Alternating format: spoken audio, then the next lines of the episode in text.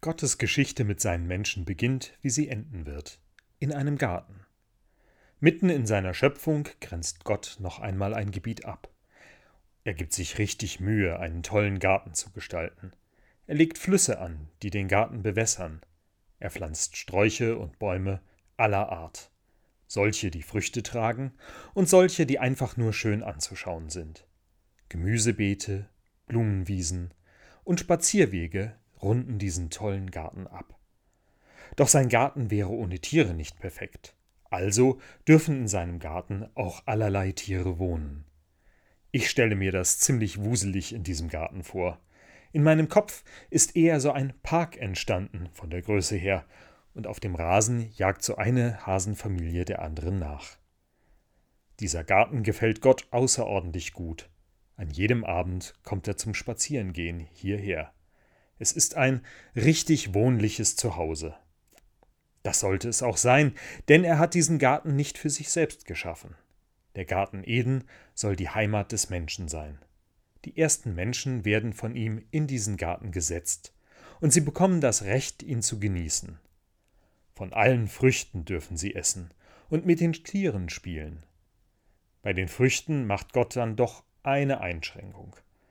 Da gibt es einen Baum in der Mitte des Gartens, der der Erkenntnis von Gut und Böse. Dessen Früchte esst nicht, denn ihr werdet noch am selben Tag des Todes sterben. Mit dieser Warnung lässt er das Menschenpaar im Garten zurück, und sie genießen ihr Zuhause. Es ist der sicherste Platz auf Erden. Da gibt es absolut nichts, was ihnen schadet, und sie fühlen sich geborgen so sehr, dass ihnen nicht einmal auffällt, dass sie keine Kleidung tragen. Weder Wetter noch Tiere noch anzügliche Blicke machen dies nötig. In diesem Garten hat die unschuldige Geborgenheit ihr Zuhause. Doch warum hat Gott inmitten dem Garten einen Baum mit Verbotsschild aufgestellt? Was ist an der Erkenntnis von Gut und Böse eigentlich so schlecht, dass man daran sterben wird? Es ist doch fast so, als wollte er, dass man sich mit diesem Baum auseinandersetzt. Denn so hat er uns Menschen nun einmal geschaffen. Wir sind fürchterlich neugierig. Wir können alles ignorieren, es sei denn, es steht neu, verbessert, geheim oder gar verboten darauf. Dann ist unsere Neugier und unser Forschergeist geweckt. Stimmt es wirklich? Denn der Mensch ist immer auf der Suche nach Erkenntnis, und nachdem er nun alle anderen Früchte probiert hat, die Tiere ihre Namen und Spitznamen haben und die Möglichkeiten neuer Erkenntnis immer kleiner werden, da finden sich die beiden immer öfter in der Mitte des Gartens wieder. Und der Baum, den sie anfangs gut ignorieren konnten, er rückt immer wieder in den Blick.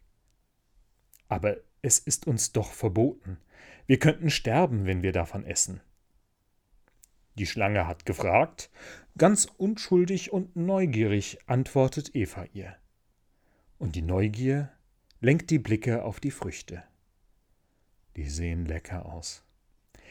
Ich glaube nicht, dass ihr sterben werdet. Im Gegenteil, ihr werdet wie Gott die Gabe bekommen, Gutes und Böses zu erkennen. Und das will Gott anscheinend nicht. Geschickter kann man nicht manipulieren. Die vorhandene Neugier und die Lust am Verbotenen stärken. Die Warnung vor den Konsequenzen als falsch deklarieren und schließlich so zu tun, als wäre man derjenige, der warnt vor dem eigentlichen Manipulator. Und so kommt die Schlange zu ihrem Erfolg. Neugier und Versuchung bringen die Menschen dazu, von den verbotenen Früchten zu naschen. Die Wirkung kommt überraschend und ist sicher nicht, was die beiden erwartet hatten. Sie werden sich ihrer Schutzlosigkeit bewusst. Sie sind nackt und unterschiedlich. Und so machen sie sich schnell aus Blättern Kleidung, damit der andere sie nicht sieht. Als Gott dann abends in den Garten kommt, findet er bei seinem Spaziergang die Menschen nicht. Er muss sie rufen, und schließlich hört er aus einem Busch Ich habe Angst und mich versteckt, denn ich bin nackt. Wer hat dir gesagt, dass du nackt bist? Hast du etwa vom Baum der Erkenntnis gegessen? Als wäre die Situation jetzt nicht schon peinlich genug, beginnt die Zeit der Schuldzuweisungen. Ich hab keine Schuld, es war die andere, die mich verführte. Es ist passiert. Die Unschuld ist gestorben. Der Garten ist kein Schutzraum mehr. Adam und Eva verstecken sich vor ihren Blicken. Und Gott, Gott können sie auch nicht mehr anschauen. Und sie wollen auch von ihm nicht mehr gesehen werden. Der Sündenfall, das ist nicht das Essen der verbotenen Frucht. Sünde, das ist Trennung und Abstand. Das ist der Verlust von unschuldigem Vertrauen. Wir sind uns unserer eigenen Nacktheit bewusst und versuchen diese vor den anderen zu verstecken.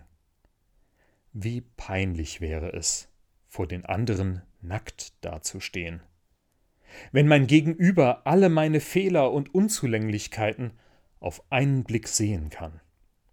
Und so basteln wir uns einen Schutz, der dichter an uns dran ist. Kleidung, die den Körper verbirgt.